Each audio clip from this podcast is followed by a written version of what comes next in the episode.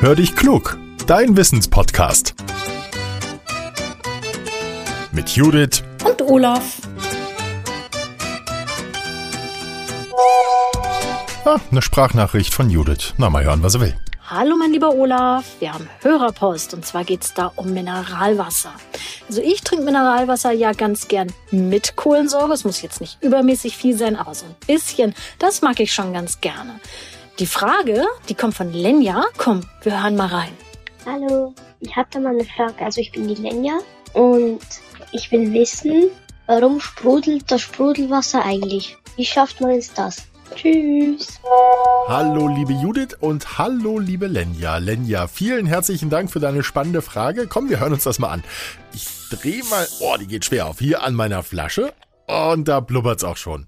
Die meisten wissen, es handelt sich hier um Kohlensäure. Kohlensäure ist Kohlendioxid, das eine Verbindung mit Wasser eingegangen ist. Das Kohlendioxid kennen wir auch aus den Berichten zum Klimawandel. Dieses Gas ist mitverantwortlich dafür, dass auf der Erde die Temperaturen steigen. Die Kohlensäure bleibt in der Flasche stabil, solange sie geschlossen ist. Sehen können wir sie dabei nicht, aber öffnen wir die Flasche, dann ändert sich das, es zischt und dann sehen wir die kleinen Bläschen aufsteigen. Das Kohlendioxid entweicht.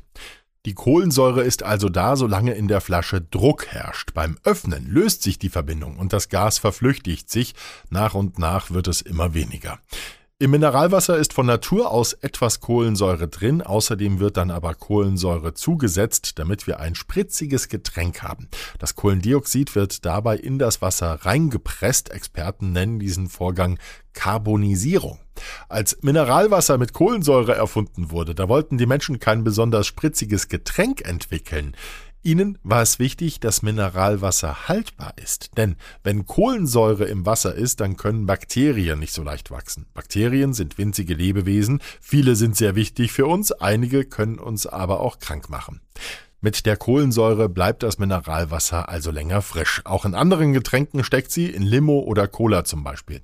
Wasser schmeckt im Gegensatz zu vielen anderen Getränken auch ohne Kohlensäure. Viele kaufen sich deshalb stilles Wasser, weil sie es besser vertragen. So, liebe Lenja, Frage beantwortet. Wenn du jetzt künftig Sprudel trinkst, dann weißt du, wie der Sprudel da reinkommt. Und wenn ihr, liebe Hörerinnen und Hörer, auch mal eine Frage habt, dann nehmt sie doch mit eurem Smartphone auf und schickt sie an hallo at podcast- factory.de.